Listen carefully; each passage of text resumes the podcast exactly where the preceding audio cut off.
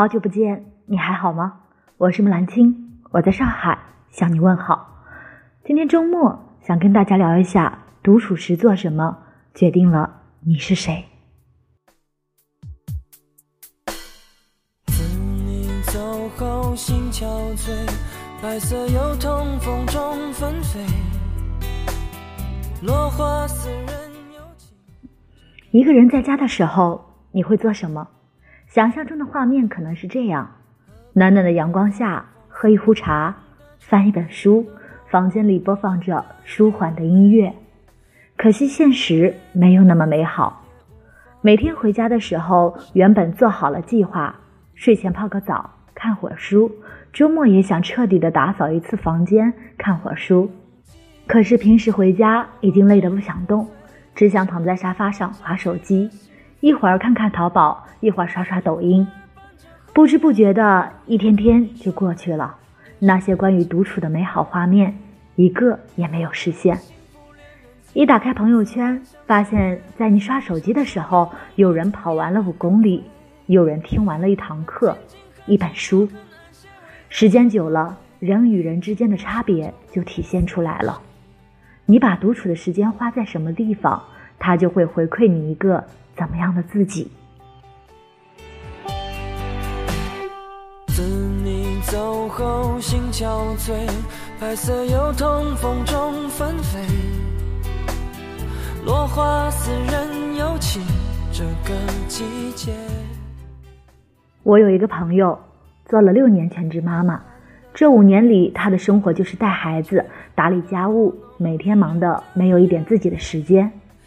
今年小孩上小学了，她终于有了可以自己安排的时间。可是当孩子去上学，老公去上班，她忽然觉得很迷茫，不知道该干点什么。看几集电视剧，就到了接孩子放学的时间，一天又过去了。同样是一个人在家的这几个小时，有的人迷茫不知所措，有的人读书健身，日积月累练出了漂亮的体型。考下了一个职业资格证。闭上双眼，难过头也不敢回。仍然不肯安歇，微带着后悔。寂寞沙洲，我该思念谁？二零零二年，在一家仪器制造公司上班的田中耕一，突然接到一通电话，说：“恭喜你获得了诺贝尔化学奖。”他获奖是因为十几年前的一次实验操作中。他加错了试剂，结果无心插柳柳成荫。一次失败的实验，创造了一项重要的发明。获奖后，国内外的荣誉和媒体的追捧纷至沓来。这非但没有让田中耕一感到惊喜，反而很受困扰。他说：“诺贝尔奖是我人生痛苦的开始。”一次采访中，一位记者问他最想做的事，他说：“让我一个人待着。”此后，他拒绝了媒体采访，也拒绝了公司升职的机会，每天还是在研究所里继续做实验。二零一八年，他的另一项重要研究在权威科学杂志《自然》网络版上发表。一个人呆着，只有生活目标清晰的人才会把独处的时间当做最珍贵的奢侈品，他们会充分利用独处的时间，做自己喜欢的事，为自己增值。而无数个独处的时光连接起来，就悄无声息的决定着你的人生。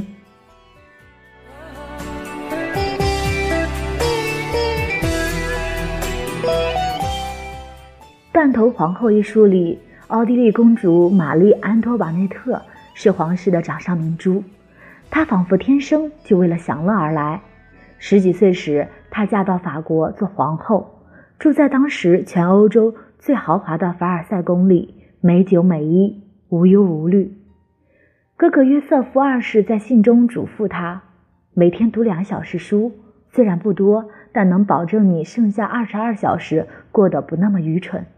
可惜玛丽并没有领会哥哥的提醒，她沉迷于宫廷的歌舞酒会，满足于自己的狭小事业，最终在法国大革命中被处死，成为有名的断头皇后。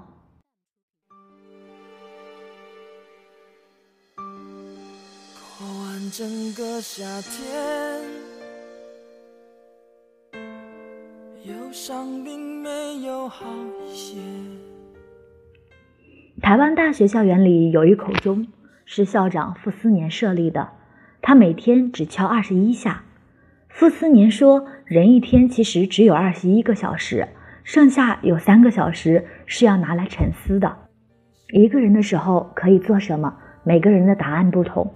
你可以学习一项新的技能，为自己充电；也可以发展一项特别的爱好，为生活增加乐趣。卡耐基在《人性的弱点》中写道：“我总结了三种能使我们发现自我并使之与众不同的办法：每天为自己安排独处的时刻，努力破除束缚自我的恶习，用狂热和兴奋去追求自己的目标。每天挤出一小段时间独处，不受任何外来的干扰，便能享受一段轻松又滋养的时光。”画出一句离别，爱情进入永夜。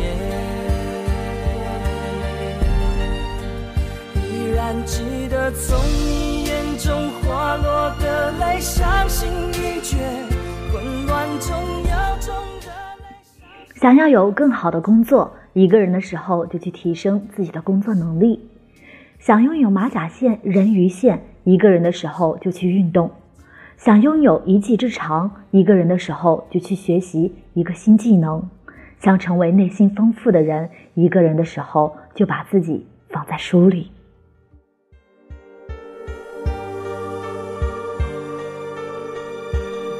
唱不完一首歌，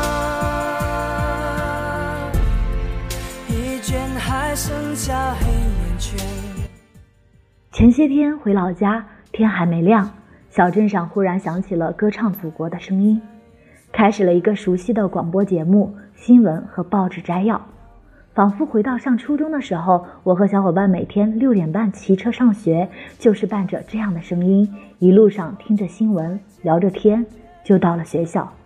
那时候没有电脑和手机，电视也不准开太长时间。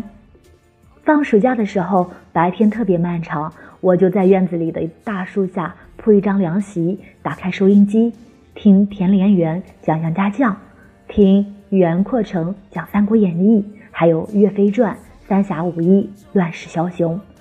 小时候只觉得故事有趣热闹，后来发现学语文和历史的时候，总比别人学得快。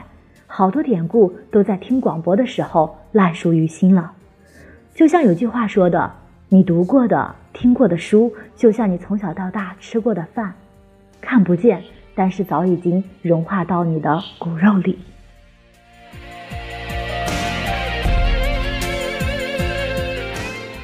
如果你很少拥有一个人独处的时间，又希望能不断充实自己、提升自己，我建议你每天。拥有至少半个小时的听书时间，可能是一个人做早餐的时候、上下班的路上、午休养精蓄锐的时候、睡前的半个小时。你可以听一本书，从它最有趣、最有魅力的地方开始进入，一步步进入自己喜欢钻研的领域，一步步看得更深更远。有人说，听书和读书就像音乐和弹奏乐器，听音乐是欣赏和感受音乐创造的故事。和氛围，弹奏乐器则要专注地沉浸在弹奏的过程里。要享受音乐的熏陶，不必要学会弹奏，你只要学会听，学会去感受。